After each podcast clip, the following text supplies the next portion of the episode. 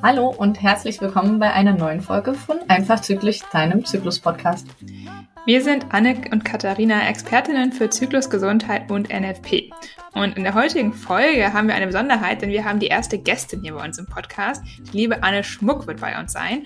Und sie ist NFP-Beraterin und Expertin für Nebennierengesundheit.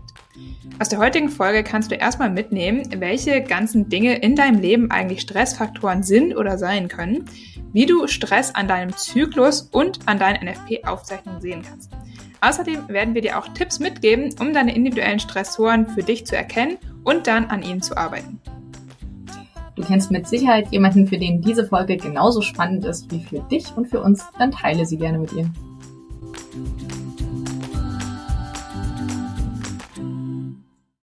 Hallo, ich freue mich, dass wir jetzt wieder eine Podcast-Folge aufnehmen, liebe Anne. Ja, ich mich Wie geht's auch. dir denn heute so? ja, wir haben es gerade im Vorgespräch schon ein bisschen besprochen. Bei mir ja gerade ein Termin den nächsten und gleichzeitig bin ich auch noch krank. Also ich fühle mich wirklich sehr, sehr gestresst und ich bin froh, wenn die Woche vorbei ist, muss ich ehrlich gestehen. Ja, ja. und das an einem Dienstag. genau. Aber ja, ich äh, glaub's dir. Ja, bei mir ist so von der To-Do-Liste her habe ich gar nicht so viel gerade, aber ich bin irgendwie trotzdem eher müde und antriebslos die letzten Tage. Aber meine ähm, Schilddrüse, also ich habe eine Schilddrüsenunterfunktion die wird gerade ein bisschen neu eingestellt, als mein Hormon nicht mehr so ganz hingehauen hat. Und das ist auf eine andere Art irgendwie auch gerade ein bisschen Stress für mich gefühlt, weil ich halt so antriebslos bin. Ähm, ja, aber ich glaube, da haben wir auch schon eine gute Überleitung zu unserem heutigen Thema gefunden. Ja. Ähm, und vielleicht, Anne, magst du mal vorstellen, was das Besondere an dieser Folge heute ist? Genau, wir haben heute eine Gästin bei uns. Ähm, noch eine Anne, weil es so wenig davon in Deutschland gibt, und zwar die Anne Schmuck. Und ähm, sie hat ein ganz tolles Buch unter anderem über die Nebenniere geschrieben und ist heute zum Thema Stress und Nebenniere bei uns. Und ähm, möchtest du vielleicht ein, zwei Sätze zu dir sagen, wie du zu dem Thema gekommen bist, Anne? Ja, sehr gerne. Hallo, ihr beiden. Ähm, ja, die Nebennierenschwäche, ähm, das ist ein total spannendes Thema und passt auch gut zu dem, wie ihr gerade eingestiegen seid, weil das, also weil Stress sozusagen als Gesamterscheinung ja ein so allgemein, äh, allgegenwärtiger Faktor ist, der uns alle irgendwie ständig betrifft, ähm, in verschiedenen Formen. Und ähm, das sozusagen auch meine Frauen, mit denen ich arbeite, betrifft und ähm, das sozusagen mit der Zeit einfach entstanden ist, dass ich da immer mehr reinschnuppern konnte und immer mehr mitbekommen habe, wie sehr sich Stress auswirkt. Ich bin ähm, NFP-Beraterin und berate Frauen zu ihrem Zyklus und ähm, da entdeckt man einfach schon ganz gut auch Spuren von Stress, so am Zyklusverlauf. Und irgendwann habe ich da einfach mich noch tiefer mit beschäftigen wollen, weil ich eben gemerkt habe, dass das so ein großes Thema ist und es einfach so an der Oberfläche bleibt, wenn wir einfach nur sagen können, ich bin gestresst, na gut, ich muss irgendwas daran tun, dass sich das ändert ähm, und gar nicht so sehr die Konsequenzen von diesem Stress in den Blick nehmen. Und dann habe ich da einfach ja mich weitergebildet und sehr intensiv mit beschäftigt und dann irgendwann Katja Trost kennengelernt. Die ist Heilpraktikerin und hat eben so einen Schwerpunkt auf Frauenheilkunde und auch auf den Nebennieren. Und da sind wir dann ja irgendwie gemeinsam an diesem Thema immer weitergekommen und haben irgendwann beschlossen, dass das auch ein Buch werden soll. Und ähm, ja, mittlerweile berate ich auch zu Nebennierenerschöpfung oder zu Symptomen von Nebennierenschwäche und ähm, freue mich total, dass wir darüber sprechen, weil die Nebennieren so eine wichtige, so ein wichtiges Organ sind, aber auch so ein unbekanntes Organ. Und mhm. insofern ist das einfach Zeit, da ein bisschen mehr Aufmerksamkeit für zu finden. Ja, Super. Ja, Stress ist ja so ein allgemeiner Begriff, der irgendwie so ungreifbar ist. Also meistens merkt man auch gar nicht richtig, dass man gestresst ist, bis man dann mal wieder versucht, zur Ruhe zu kommen. Ähm, und der weibliche Zyklus oder diese Zykluskurven, die machen uns aber plötzlich mal deutlich. Also da kann man mal erkennen, was der Stress denn tatsächlich mit dem Körper macht. Das ist so ein wahnsinnig genialen Einblick, den wir da in unseren Körper kriegen. Und darüber wollen wir heute auch ein bisschen ausführlicher sprechen. Aber vielleicht wollen wir noch mal sagen, was ist denn Stress eigentlich? Ja, gerne. Ich glaube, das ist ein ganz, ja, eine ganz wichtige Frage, weil Stress letztlich viel mehr ist als das, was wir oft denken. Ne? Also so eine volle To-Do-Liste, viele Aufgaben, Termindruck und so. Das sind alles Sachen, die uns stressen und die wir auch gar nicht vermeiden können, weil unser Leben ja einfach so funktioniert. Ähm, aber Stress meint tatsächlich noch viel mehr, nämlich wirklich alle Einflüsse, die irgendwie auf unseren Organismus einwirken. Also sowohl innerliche Faktoren wie zum Beispiel meine Gedanken und Gefühle, also so psychische Faktoren wie zum Beispiel ähm, alte Glaubenssätze oder Traumata, die ich erlebt habe oder einfach ähm, ja mein mein Päckchen, was ich so mit mir rumtrage, ne, oder was jeder Mensch so dabei hat. Ähm, zum Beispiel Perfektionismus oder ein hoher Leistungsanspruch an mich selbst. Also einfach Dinge, die mich im Alltag in irgendeiner Form auch beeinflussen und mhm. die eben dazu führen, dass ich mich auf bestimmte Art und Weise verhalte, nämlich zum Beispiel über meine Grenzen hinausgehe oder mich mehr um die Bedürfnisse anderer kümmere als um mich selbst. Das alles sind ja Faktoren, die zu Stress führen quasi in meinem Körper ähm, aber auch äußere Faktoren, natürlich wie Umweltgifte, auch die, die Nährstoffe, die ich über meine Ernährung aufnehme und meinem Körper quasi als Energiebausteine ja zur Verfügung stelle. Auch das kann ein Stressfaktor sein für meinen Körper, wenn ich eben mich nicht gut genug ernähre und wenn ich da ja nicht dafür sorge, dass ich eben alle Nährstoffe aufnehme, die ich brauche oder wenn ich zu wenig schlafe oder ähm, wenn ich mir eben keine Ruhepausen gönne, sehr unter Strom stehe quasi. Also ja, letztlich wirklich alle Faktoren, die mich irgendwie beeinflussen. Und die wirken auf meinen Körper und die landen im Prinzip bei den Nebennieren, weil die sowas wie unsere Stresszentrale im Körper sind. Das heißt, die reagieren auf all diese Reize und Stressfaktoren, die von außen oder von innen eben auftauchen. Ja, Finde ich nochmal super wichtig, das zu sagen, weil ich kenne das auch häufiger, dass man mit, mit anderen Frauen spricht und fragt oder sagt, ja, ne, hast du vielleicht Stress oder so? Und dann immer, nee, nee, ich habe keinen Stress, auf der Arbeit ist ganz entspannt. Und wenn ich so, ja, okay, aber wie sieht denn sonst dein Tag so aus? Und wenn es dann heißt, und man dann rausfindet, sie machen total viel Leistungssport oder ähm, achten total auf ihre Ernährung und äh, verbieten sich Kohlenhydrate oder so, dann ist schon gleich so, okay, ähm, das empfindest du vielleicht nicht als Stress, aber für deinen Körper ist es in dem Moment vielleicht trotzdem irgendwie nicht gesund, beziehungsweise einfach zu viel Belastung. Total. Und Absolut. auch das Thema Schlaf ist ja doch bei vielen, dass sie äh, meinen, irgendwie sechs Stunden reichen vielleicht oder so. Und ähm, weiß ich nicht, hast du da irgendwie, ein, was würdest du sagen, wie viel sollte man schlafen? Also ich finde, acht Stunden auf jeden Fall. das wäre so mein persönlicher Rat. Und ich glaube, das ist ja so eine Gewohnheitssache auch. Ne? Und wir glauben halt manchmal, uns reicht weniger Schlaf. Natürlich gibt es auch Menschen, die vielleicht wirklich mit weniger Schlaf auch auskommen. Aber die Frage ist ja immer, was heißt auskommen? Ne? Also was, mhm. wie gut funktioniert das? Und würde es mir vielleicht nicht doch besser gehen, wenn ich mehr schlafen würde? Ich glaube, das ist total wichtig, was du sagst, Katharina, ähm, weil wir uns auch so angewöhnt haben, über solche Stressfaktoren so wegzugehen. Ne? Es ist so ein mhm. bisschen wie mit der Zyklusgesundheit. Da ist es ja irgendwie auch angeblich normal, dass Frauen halt ein bisschen PMS haben oder Menstruationsschmerzen oder so. Und so ist es mit dem Stress irgendwie auch. So ein bisschen Stress ist eigentlich ja normal und gehört schon fast zum guten Ton. Ähm, so, ne? Wer nicht gestresst ist, der macht nicht genug. So. Und ähm, ich glaube, dass das ist, also das bekommt so ein, ja, so eine Konnotation von, naja, so ist das Leben halt. Und ähm, das ist halt die große Frage, ob das Leben wirklich so sein soll und ob wir auch gemacht sind für so eine Art von Leben mit so viel Hektik und so viel Reizen, die ständig auf uns einströmen und so. Ne? Es sind, also man kann das ja ganz gut auch untersuchen. Da gibt's ja spannende ähm, Studien zu, auch mhm. was dieses zum Beispiel am Handy scrollen so mit unserem Gehirn macht. Das ist halt die totale Reizüberflutung ist eigentlich.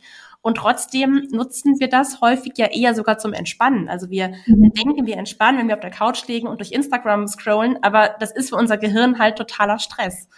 Und ich glaube, das ist wirklich wichtig, sich klar zu machen, dass man das subjektiv anders empfinden mag.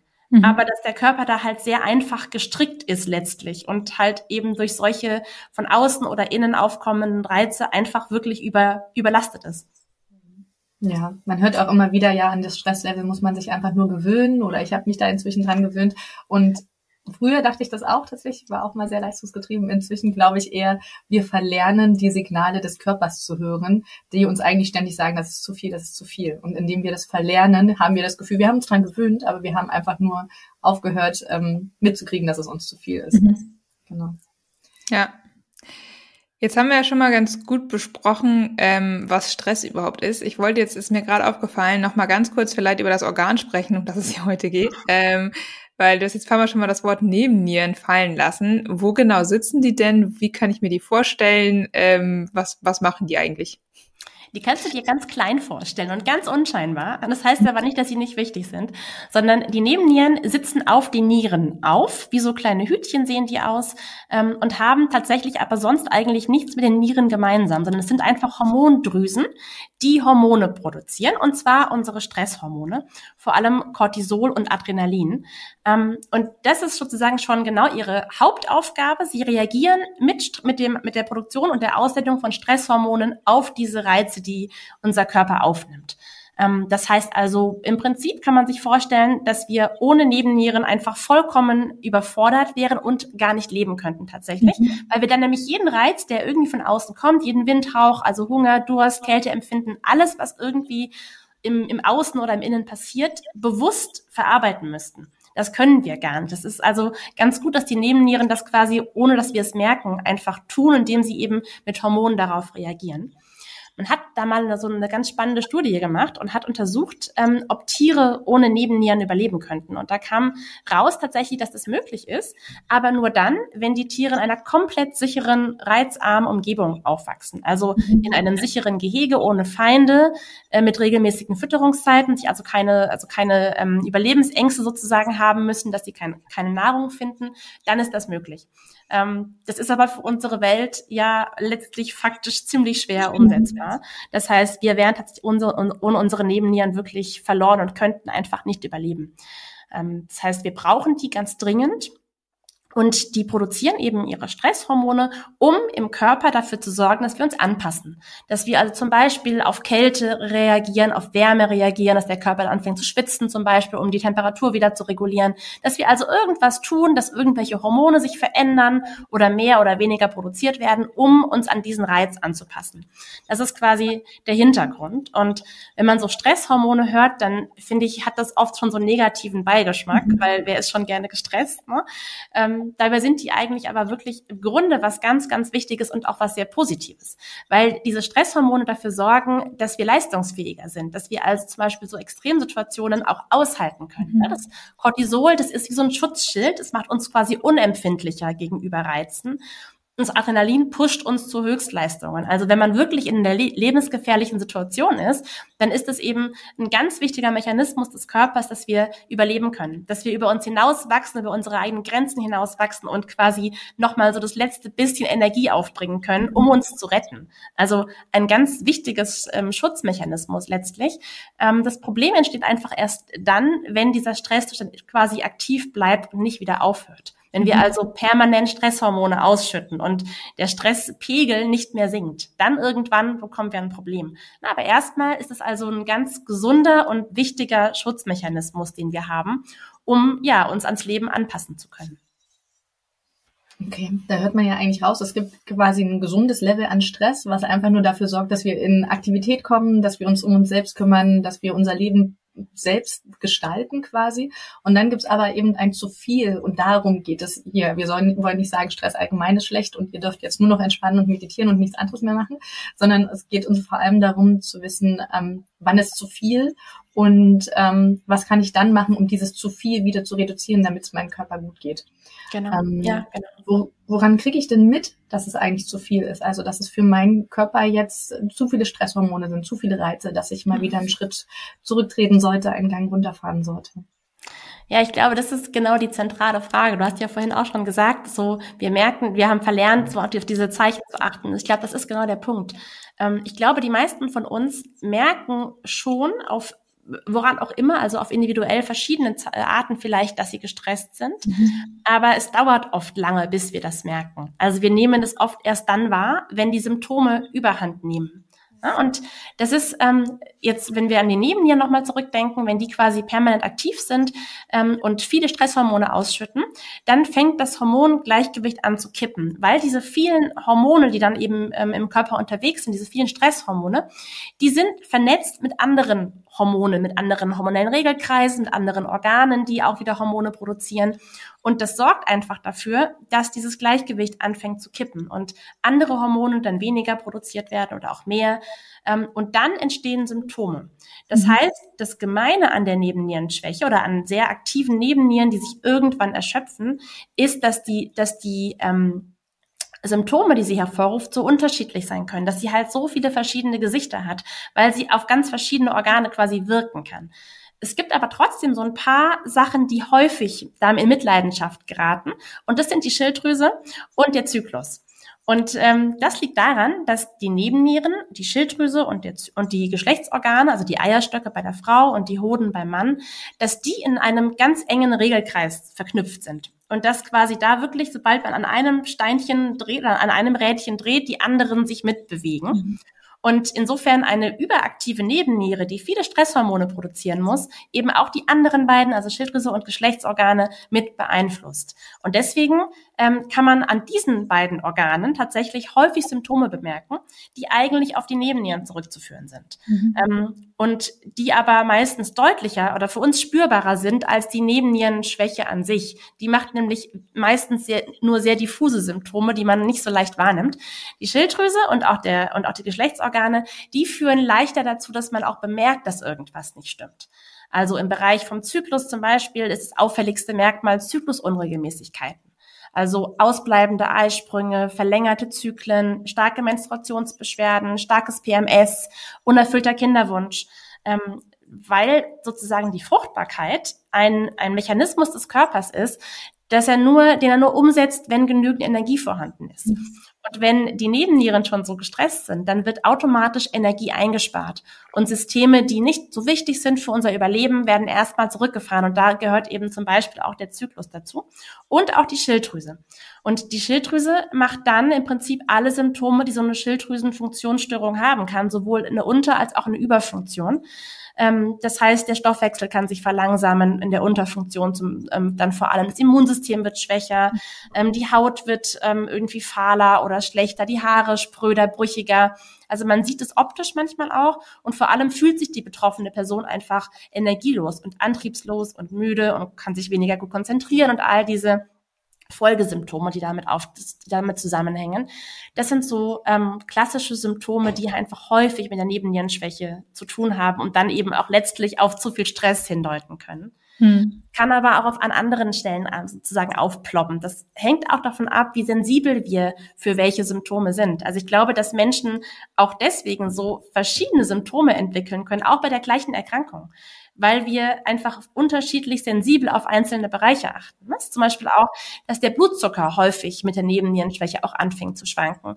Ähm, und das ist auch was, was manche Menschen vielleicht dann ganz stark merken.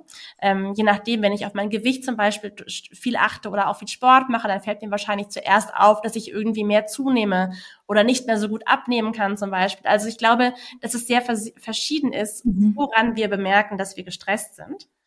Aber ich glaube, diese Antennen haben wir eigentlich. Und es ist häufig nur das Problem, dass wir eben, ja, das nicht so richtig wahrhaben wollen und lieber verdrängen.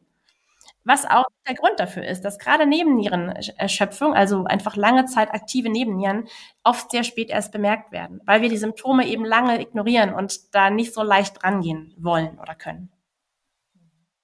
Viele haben es ja auch verlernt. Also ich merke das immer wieder, wenn man kleinen Kindern sagt, jetzt hab dich nicht so oder war doch nicht so schlimm oder reiß dich mal zusammen. Also das sind ja alles so Sätze, die ja schnell mal über die Lippen gehen, uns Eltern vielleicht auch schnell über die Lippen gehen und die am Ende aber bedeuten, dass das Kind lernt, auf seine eigenen Grenzen nicht mehr zu achten. Und ähm, ich glaube auch, dass viele Menschen, die sich heute als hypersensibel bezeichnen oder merken, dass sie viel sensibler sind als andere, dass die einfach nur wieder zurück zu unserer normalen Sensibilität kommen ähm, und im Vergleich zu den anderen eben wieder mehr die eigenen körperlichen Grenzen und Bedürfnisse spüren.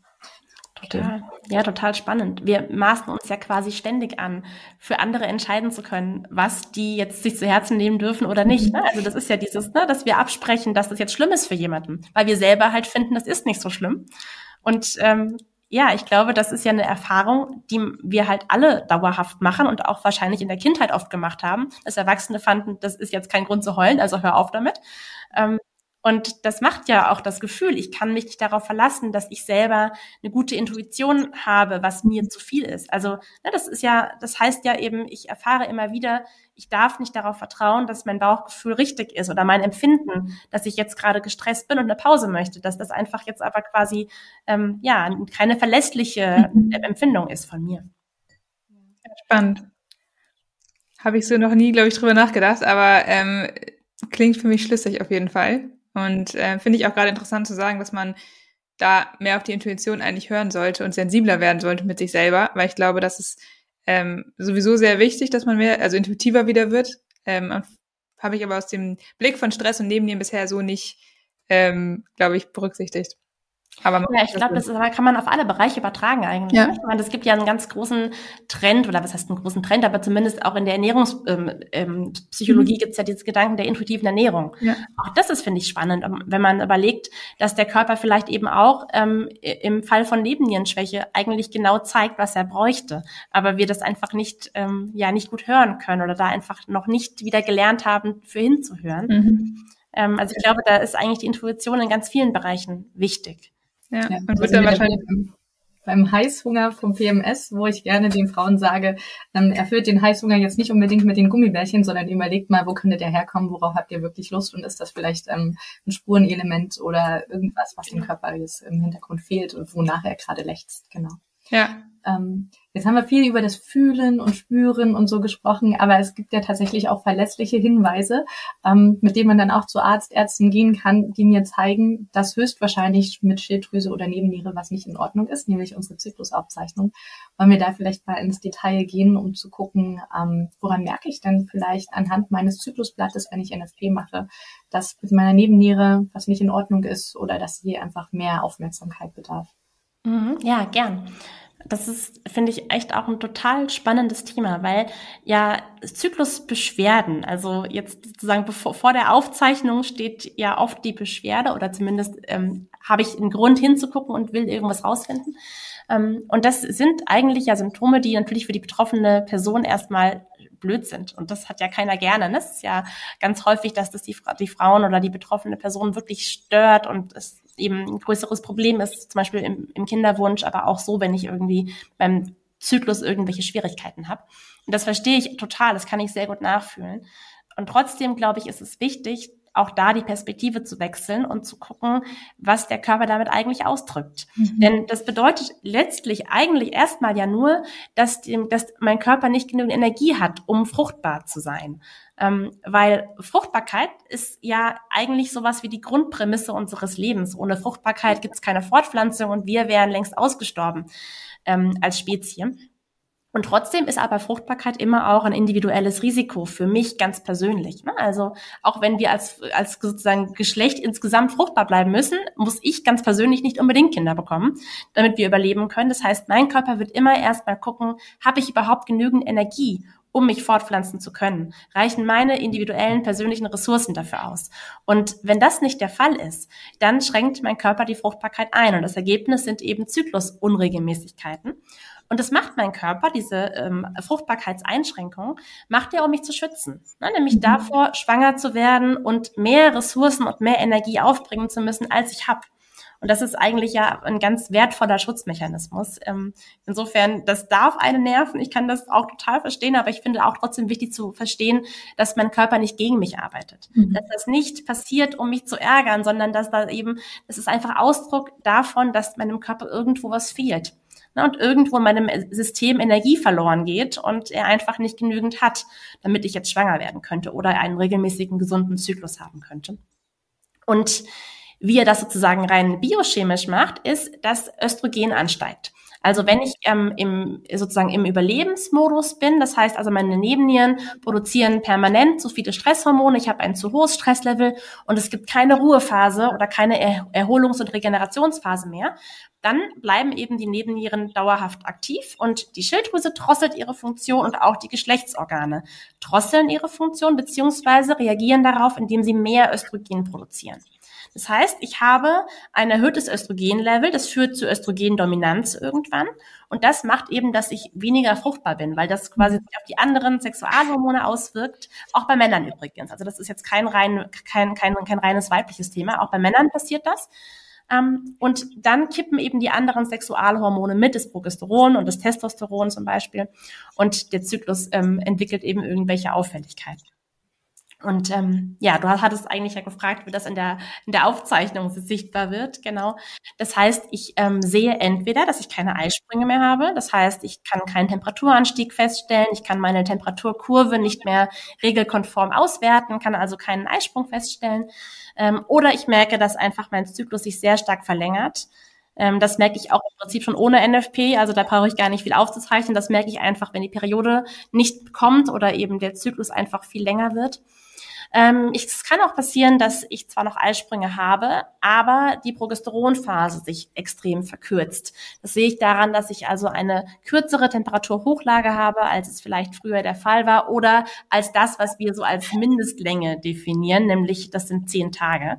Das heißt, Progesteronphasen, die kürzer sind als zehn Tage, ähm, weisen auf einen Progesteronmangel hin. Und der hängt eben im Grunde immer mit Östrogendominanz zusammen. Da kann ich also schon sehen, dass mein Körper mehr Östrogen produziert und weniger Progesteron ähm, und da irgendwas im hormonellen Gleichgewicht schon nicht mehr in Ordnung ist.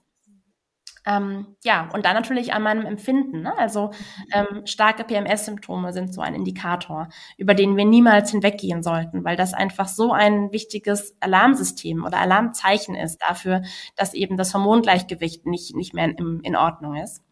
Ähm, und die Periode selbst natürlich auch ist ein, ein Zeichen, auf das wir achten können. Ne? Wenn die sehr schmerzhaft wird oder sehr viel stärker, gerade wenn Östrogendominanz dahinter steckt, dann wird die oft auch sehr stark, die Blutung, oft auch mit sehr dunklem, fast schwarzem Blut, ähm, was so mit größeren Schleimhautfetzen durchzogen ist.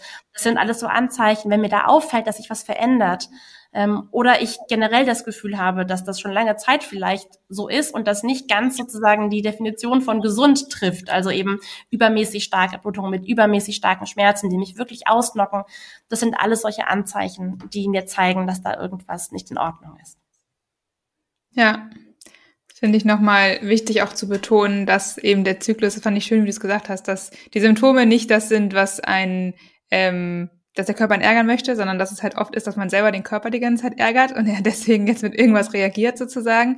Und ähm, auch da nochmal eben wichtig, dass man sich eigentlich sein ganzes Leben oder sein Lebensstil anschaut, ne? Und eben nicht nur den Bereich Arbeit und das, was wir vorhin gesagt haben, voll To-Do-Liste oder Druck, sondern dass man auch die psychischen Komponenten sich anschaut, äh, sein Sportverhältnis, sein Verhältnis zu Essen, ähm, auch vielleicht die Ernährung an sich. Wir haben jetzt vorhin gesagt, okay, klar, wenn ich zu wenig esse, versetzt mein Körper in Hunger sozusagen, aber wenn ich jetzt zu viel Ungesundes esse, zu viel Fette, zu viel Zucker, ist das auf gleiche Weise ja nicht äh, förderlich für einen gesunden Zyklus, sondern auch das stresst meinen Körper ja in gewisser Weise.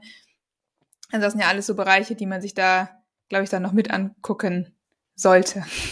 Auf jeden Fall, ja. Und das ist so gemein, ne? weil das klingt leicht und eigentlich wissen die mhm. meisten nur so grob, was zu einem gesunden Lebensstil gehört, aber die Umsetzung ist oft einfach schwer. Ne? Es ist also, ich kann das auch gut nachvollziehen, dass das halt, es ist, das widerspricht auch so, finde ich, einfach unserem Verständnis von Gesundheit, das wir oft haben, ne? nämlich dieses, mhm. dieses Gefühl von irgendwas stimmt nicht.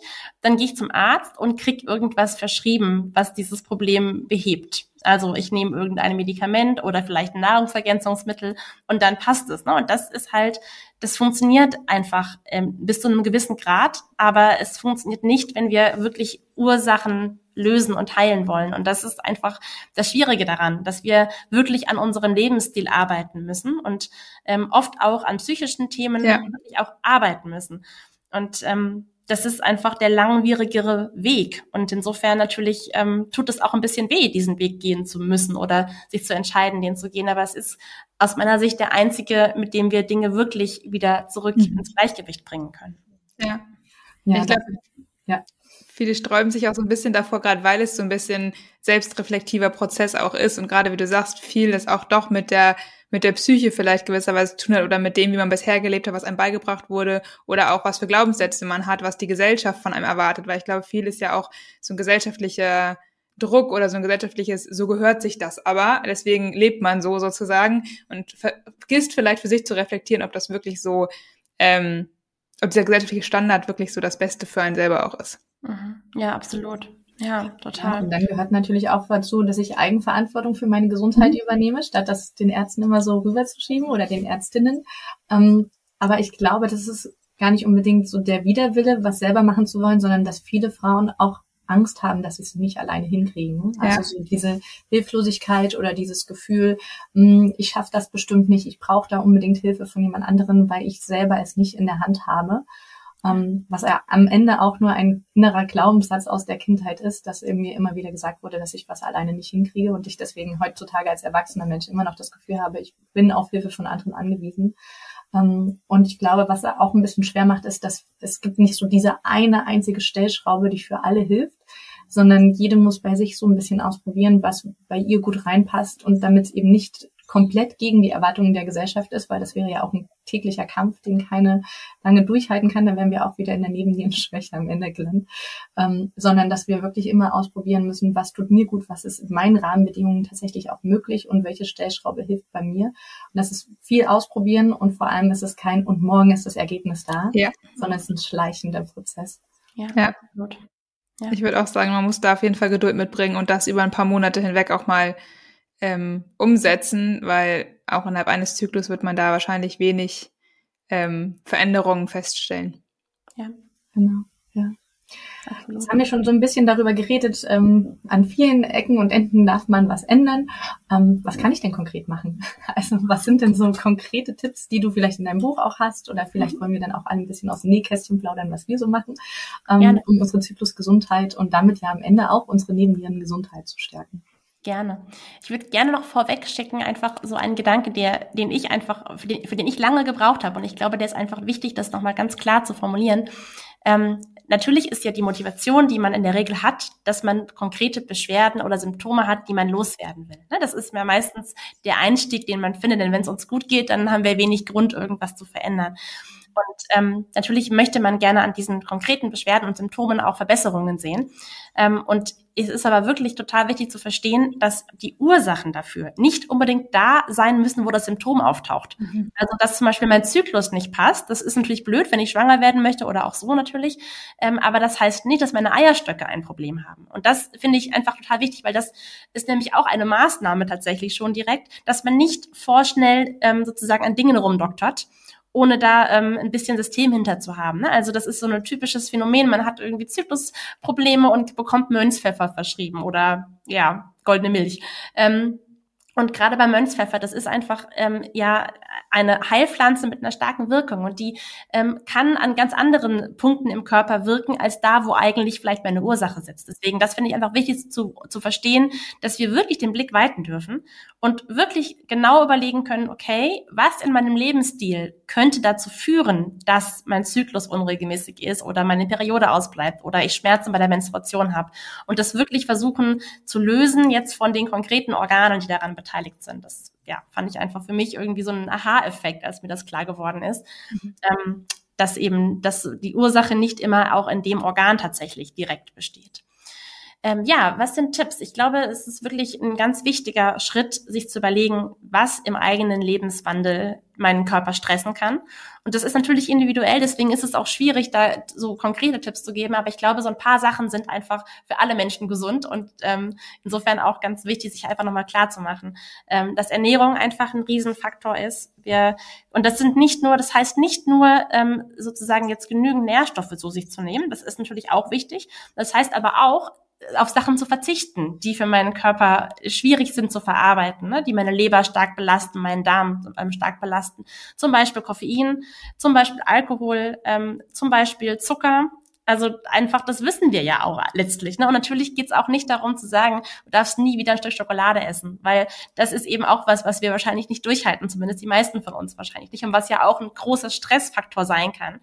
Ähm, aber sich generell bewusst zu machen, wie das auf meinen Körper wirkt, dass das einfach Gifte sind letztlich für meinen Körper, ist, glaube ich, wichtig, um zu verstehen, warum das Stressfaktoren sind für meinen Organismus. Also das ähm, finde ich, gehört da einfach auch dazu zur Ernährung. Ansonsten natürlich, ja, möglichst frisch zu kochen, möglichst ähm, Lebensmittel zu essen, die unverarbeitet sind, ähm, möglichst in Bioqualität. Ähm, wer das kann, äh, kann sie gerne auch selber anbauen. Das ähm, wissen wir mittlerweile ja auch, dass einfach unsere Lebensmittel nicht mehr so viele Nährstoffe enthalten, weil unsere Böden ausgelaugt sind und die Transportwege so lang ne? und wir sie dann oft ja auch noch irgendwie drei Tage im Kühlschrank liegen lassen, bevor wir dann die Paprika essen und dann ist einfach nicht mehr so viel drin. Ähm, insofern finde ich auch, dass es legitim sein kann, ähm, da Nahrungsergänzungsmittel in Anspruch zu nehmen. Da muss man einfach auch ein bisschen gucken, was der Körper wirklich braucht. Man kann ähm, das auch checken lassen, also man kann eben die eigenen Nährstoffe ja bestimmen lassen, kann gucken, wie so überhaupt mein, mein, Nährstoffhaushalt aussieht quasi. Ähm, und dann je nach Lebensstil eben gucken, wo kann man es verbessern. Ne? Ich glaube, da ist einfach wichtig, kleine Schritte zu machen. Das muss ja nicht von heute auf morgen die perfekte Ernährung sein. Das ist ja ein hoher Anspruch, aber dass man einfach schaut, wo kann ich vielleicht konkret jetzt mich besser ernähren? Also ähm, kann ich an manchen Tagen in der Woche vielleicht nicht in die Kantine gehen oder irgendwie ins, ins Schnellrestaurant, sondern kann ich da irgendwo anders hingehen, wo ich vielleicht ein bisschen länger auf mein Essen warten muss aber dafür vielleicht was dann, dann was esse, was einfach nährstoffreicher ist für meinen Körper. Oder kann ich ähm, mir abends was vorkochen? Oder kann ich ähm, zumindest einmal in der Woche irgendwie frisch einkaufen bei irgendeinem Biomarkt oder Hofladen in der Nähe oder so? Also ich glaube, man kann gucken, dass man selber auch kleine Schritte einfach umsetzt. Ähm, das ist einfach so ein ganz wichtiger Punkt. Das ähm, finde ich. Dann Schlaf ist mhm. auf jeden Fall ein ganz wichtiger Faktor.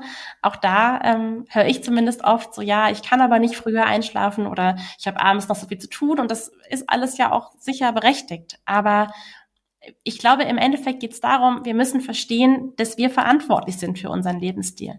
Und das ist halt so eine Erkenntnis, die auch schmerzen kann, dass man dieses Ich muss, also dieses ganz dann Ich muss aber abends noch den Haushalt machen und keine Ahnung was alles, ähm, das sind selten Dinge, die man wirklich muss, sondern es sind halt Dinge, von denen wir glauben, dass wir die machen müssen, weil wir den Anspruch an uns haben, dass es zu Hause blitzblank ist oder weil wir, ähm, keine Ahnung, uns irgendwie nicht, nicht, nicht genug abgrenzen können, zu viele Aufgaben übernehmen, die wir dann eben auch erfüllen wollen. Also ich glaube, es ist wichtig, auch diese Ich-Muss-Sätze zu hinterfragen und zu gucken, mhm. wo sind es Sachen, die ich wirklich, wirklich, wirklich tun muss und was sind halt Dinge, die ich eigentlich nur aus irgendwelchen anderen Gründen glaube zu machen zu müssen. Ne? Und ähm, da sich so genügend Räume zu schaffen, dass man eben auch ausreichend schlafen kann, dass man abends auch gut runterfahren kann. Da kann auch vielleicht ein Abendritual helfen, dass man einfach ähm, anfängt, nicht noch eben bis kurz vorm Schlafengehen durch Instagram zu, zu, zu scrollen, sondern eben zu schauen, dass man vielleicht was lesen kann, vielleicht auch einen Tee trinken, vielleicht meditieren kann, Yoga machen kann, Tagebuch schreiben kann, was auch immer einem persönlich gut tut. Aber ich glaube, das sind so einfach Schritte, die man da gehen kann, um selber zu schauen, was eigentlich das eigene Verhalten so für Konsequenzen hat und wo man dran drehen kann. Ja. Ja. Was, was macht ihr? Was sind eure Anti-Strategien? ähm, also um mal bei den drei Punkten zu bleiben, die du genannt hast, Ernährung habe ich festgestellt, dass ich viel zu oft gehungert habe. Also nicht bewusst, weil ich ähm, abnehmen wollte oder so, sondern einfach, weil ich die Aufgabe noch erledigen wollte. Oder weil alle anderen in meiner damaligen Arbeit noch nicht zum Mittagessen gegangen sind und ich dann halt gewartet habe, bis die Kollegen auch Hunger haben. Oder ähm, weil ich nichts zu Hause hatte, was mir geschmeckt hat oder so. Ähm, also dass ich ganz oft über mein Hungergefühl hinweggearbeitet oder ignoriert habe und dann ähm, den, das Hungergefühl ist dann natürlich auch irgendwann weggegangen. Und dann dachte ich, na gut, dann hat es der Körper ja auch nicht gebraucht. Und ich dann so bis zu acht Stunden, zehn Stunden am Stück am Tag nichts gegessen habe. Und rauszufinden, dass dieses Hungergefühl für meinen Körper nicht gesund ist, also dieses Hungern, dass dieses ähm, Hormon, was beim Hungern ausgeschüttet wird, dass das auch ganz, ganz schlecht ist und ähm, ganz viel mit mir macht, und mit meinem Zyklus vor allem. Das war für mich ein sehr großer Aha-Effekt. Also tatsächlich achte ich inzwischen drauf, dass ich so alle vier, spätestens fünf Stunden was esse. Und dann auch wirklich was Gesundes esse, wo mindestens eine Eiweißbeilage bei ist, weil Eiweiß eben dafür sorgt, dass ich auch länger satt bin. Ähm, und zum Thema Schlafen ähm, habe ich festgestellt, dass dieses abends noch ganz, ganz viel erledigen wollen ähm, mir so viel Kraft raubt, dass ich dann eben tatsächlich abends nicht mehr einschlafen kann. Für mich Ärger, dass ich die wenigen Stunden, die ich noch habe, nicht zum Schlafen nutze und nächsten Morgen total groggy aufwache und keine Kraft mehr habe. Also für mich ist es tatsächlich inzwischen besser, dass ich dann abends, ich sage immer, die Kinder sind gegen sieben im Bett, bis 20 Uhr rödel ich noch in der Wohnung und ab dann ist mein Feierabend. Und ähm, dann versuche ich wirklich Sachen zu machen, um auch runterzukommen. Kann gegen zehn ungefähr auch tatsächlich ganz gut einschlafen inzwischen und wache halt früh um sechs oder so spätestens auf, weil der Kleine dann eh wach ist. Und dann habe ich die Kraft, um noch zu erledigen, was ich sonst mit Ach und Krach den Abend vorher gemacht habe. Ähm, und seit ich das damit leben kann, dass die Küche auch unordentlich ins Bett gehen darf und ich dann halt in einer unordentlichen Küche aufwache, aber die Kraft habe, es dann auch wirklich wegzumachen, ähm, geht es mir viel, viel besser. Und einen Gedanken hatte ich noch, da komme ich später nochmal drauf, der ist mir gerade flüchten gegangen. Dann mache ich doch in der Zwischenzeit erstmal weiter. Ähm, bei mir war es ja eine Zeit lang ein bisschen anders, würde ich sagen. Also ich hatte ja wirklich nach dem Absetzen der Pille sehr, sehr lange gar keine Menstruation und gar keinen Zyklus. Und das hat mich auch relativ lange gedauert, bis ich verstanden habe, warum das eigentlich bei mir so war, weil ich habe zu der Zeit nämlich ähm, sehr stark mein Essen kontrolliert. Also ich habe auch gehungert, aber eher, dass ich halt verboten, also mir verboten habe, teilweise Kohlenhydrate zu essen oder nur sehr, sehr wenige, auch allgemein sehr viel nur Rohkost den ganzen Tag gegessen habe, was natürlich auch für meine Verdauung irgendwie schwierig war, ähm, weil es einfach anstrengender ist zu verdauen. Also ich habe schon in meinen Augen habe ich sehr, sehr gesund gelebt, weil ich ja sehr auf eine unverarbeitete Lebensmittel geachtet habe. Wenig Zucker, ähm, super viel Gemüse, aber auch da, wenn man eben nicht ausreichend Kohlenhydrate zu sich nimmt oder das in einem falschen Verhältnis wieder hat und allgemein viel zu wenig Kalorien zu sich nimmt, ist das eben auch wieder ungesund, obwohl es vielleicht eigentlich objektiv oder erstmal auf den ersten Blick vielleicht ganz gesund ist. Ähm, und habe eben dabei auch noch sehr, sehr viel Sport gemacht. Also ich habe sehr stark auch tatsächlich so ein bisschen dieses Mindset gehabt, Kalorien zählen und Sport mit Sport aufwiegen so ein bisschen. Und das hat mich auch ein bisschen gekostet, bis ich das verstanden habe dass das eben nicht förderlich ist für die Fortpflanzung. Wie Anne ja vorhin gesagt hat, ist das eben was, wenn der eigene Körper im Überlebensmodus ist, dann ähm, ja, wird er die, ist die Fortpflanzung das Erste, was er ausschaltet, wenn eben nicht ausreichend Energie vorhanden ist. Und wenn ich meine Energie durch Sport oder durch Essen irgendwie runterfahre sozusagen oder dadurch mir nicht genug zuführe oder auch verbrauche sozusagen, ist sie halt nicht da, um, um für Fortpflanzung zu sorgen. Und das hat mich, wie gesagt, ein bisschen Zeit gekostet. Und als ich dann aber angefangen habe, da ein bisschen gesünderes Verhältnis wieder aufzubauen für mich und ähm, auch Kohlenhydrate wieder mehr gegessen habe und da auch in dieses ganze eher intuitive zu gehen, ähm, ging es bei mir relativ schnell eigentlich, dass es sich dann wieder eingespielt hat tatsächlich. Also klar, hat schon ein paar Monate gedauert, aber so vergleichsweise schnell, sag ich mal. Und ähm, ich bin, was Essen angeht, deswegen immer sehr vorsichtig mit Verzicht komplett. Also ich verbiete mir gar nichts grundsätzlich, weil ich halt weiß, dass das bei mir sehr schnell triggern kann sozusagen. Mm, aber ich bin sowieso jemand, der grundsätzlich immer unverarbeitete Bio-Lebensmittel isst ähm, und sehr auf die Ernährung grundsätzlich achtet. Das weiß ich auch. Aber wenn ich dann mal Lust habe auf ein Stück Kuchen oder ein Eis oder was auch immer, würde ich mir das nie verbieten, sondern mir das dann auch immer gönnen ähm, sozusagen. Aber genau, es ist, glaube ich, wichtig, da eine Balance zu halten und auch auf die Psyche in dem Fall zu achten, was Ernährung angeht. Also, dass man bei dem ganzen Thema Ernährung die Psyche nicht so ganz außer Acht lässt vielleicht. Also auch da nicht zu strikt und zu hart mit sich sein. Ähm, das ist, glaube ich, wichtig. Und beim Sportthema genauso. Also ich mache immer noch gerne Sport und gehe gerne laufen. Aber ich achte jetzt darauf, dass ich eben davor oder danach genug Energie direkt zu mir nehme, um das direkt wieder ausgleichen zu können und ähm, eben nicht, auch was Anna gemeint hat, zu hungern, weil das ist wirklich was, was ich nicht empfehlen kann. ähm, genau, also auch da, was Sport angeht, sich hinterfragen. Ähm, und auch da, ich bin auch grundsätzlich ein sehr disziplinierter Mensch, aber ich glaube, auch da hat es mir geholfen, für mich zu hinterfragen, worauf ich wirklich Lust habe. Also ob ich wirklich an manchen Phasen jetzt Lust habe auf 10 Kilometer laufen oder ob es mir auch reicht, dass ich einfach kurz 20 Minuten ein bisschen tanze oder auch Yoga mache ähm, was ja auch Bewegung ist, was auch eine Art von Sport ist. Ähm, aber ich zwinge mich dann nicht zu einer Art von Bewegung, nur weil ich meine, ich müsste jetzt laut Trainingsplan unbedingt 10 Kilometer laufen, obwohl mir eigentlich vielleicht gar nicht danach ist, ähm, sondern auch da vielleicht ein bisschen mehr auf den eigenen Körper zu hören und die Bewegung zu machen, auf die man wirklich in dem Moment auch Lust hat. Ja, ein bisschen innerer Schweinehund darf man auch gerne mal überwinden, aber man muss nicht zu zwanghaft und diszipliniert sein ähm, und das eben übertreiben. Und genau, Schlaf, muss ich sagen, hatte ich toi toi toi nie ein Problem mit sozusagen. Also da war ich immer ganz gut mit. Ich schlafe relativ unruhig meistens, das ist bei mir aber normal, sag ich mal. Also ich äh, wach immer mal nachts auf kurz, aber ich bin nie unausgeschlafen dann sozusagen eigentlich. Deswegen akzeptiere ich das jetzt einfach mal so. Mm, ich glaube, das waren jetzt so die wichtigsten Bereiche, die wir so hatten. Ähm, was ich noch für mich auch gemerkt habe, dass ich mir jetzt aber, je mehr ich durch diesen Prozess gegangen bin, auch mehr mich hinterfrage, auch was so freizeittechnisch angeht, worauf ich Lust habe. Also das ist, fällt es jetzt leichter, auch mal, wenn viele Freunde sich treffen, zu sagen, nee, heute ist mir nicht danach.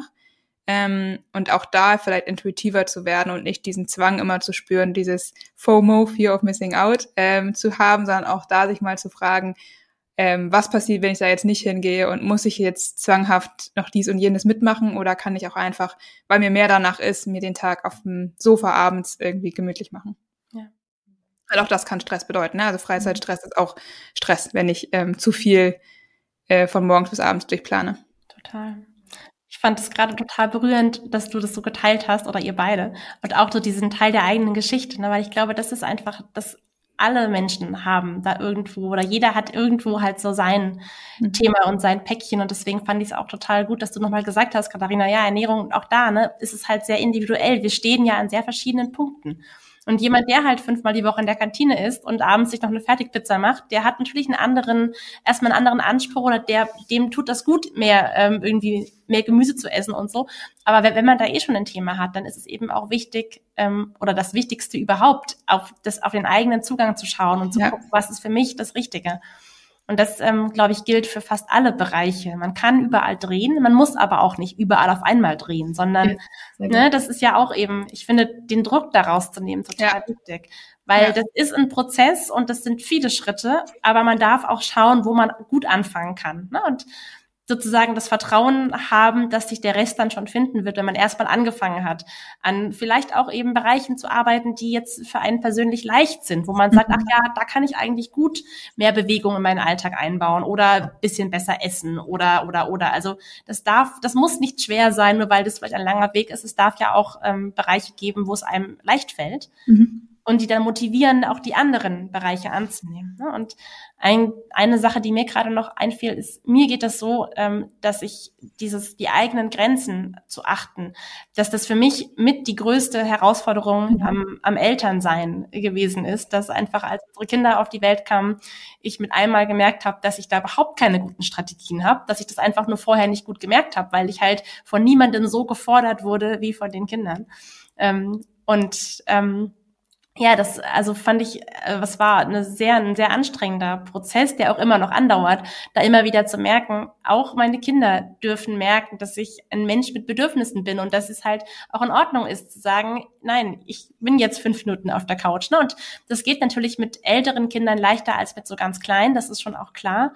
Ähm, aber ich glaube, generell auch anzuerkennen, dass nur weil ich Mutter bin ähm, oder Vater, ähm, ich trotzdem auch noch ein eigener Mensch bin, der eigene Bedürfnisse hat. Das ist so ein ganz wichtiger Faktor für mich auf jeden Fall gewesen, ähm, da zu gucken, dass ich in diesem ganzen Alltag ähm, zwischen Kindern und Job und Haushalt und dem Leben einfach immer noch so Ruheinseln auch für mich finde. Und ähm, das ist, glaube ich, was tatsächlich, was eigentlich immer geht. Also es gibt, glaube ich, sehr wenige Situationen, wo das wirklich, wirklich nicht geht. Ich glaube, meistens ist es einfach ein, ich, ich gönne mir das jetzt nicht. Also ich stehe mir das jetzt einfach nicht zu. Ne? Klar, ein schreiender Säugling ist ein schreiender Säugling, aber mal davon abgesehen, ich glaube, in den meisten Situationen gibt es die Möglichkeit, fünf Minuten am Tag oder zehn Minuten am Tag zu sagen, jetzt trinke ich meinen Tee in Ruhe und bin nicht, also bin jetzt gerade nicht verfügbar für andere Bedürfnisse sozusagen. Und ja, das hat mir einfach gut getan, das mir bewusst zu machen, dass das auch meinen Kindern gut tut letztlich, wenn sie lernen, dass man eben